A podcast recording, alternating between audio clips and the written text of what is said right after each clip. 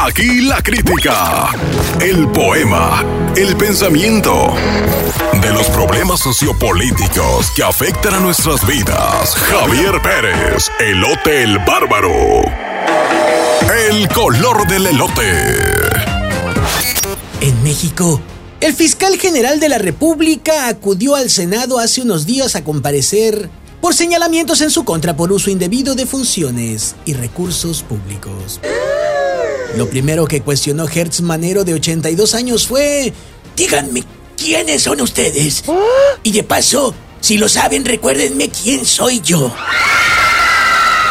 El fiscal general denunció que había sido ilegalmente espiado.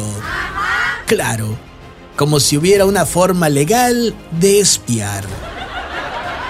No tengo pruebas, pero tampoco tengo dudas de que el fiscal decidió hacer lo que le dio la gana con la desgastada premisa de...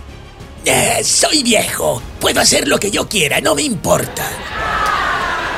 Y como los senadores, todos ellos tienen o cola que les pisen y además son relambiscones, más que cuestionarlo por el presunto uso indebido de funciones y recursos públicos para fines particulares, se dedicaron a chulearle la colección de autos clásicos y de lujos que tiene el fiscal. Ay, no, ¿qué es eso? Quien en lo corto confesó, "Eh, ya no me gusta tanto manejarlos porque no quiero que se desgasten cuando los choque.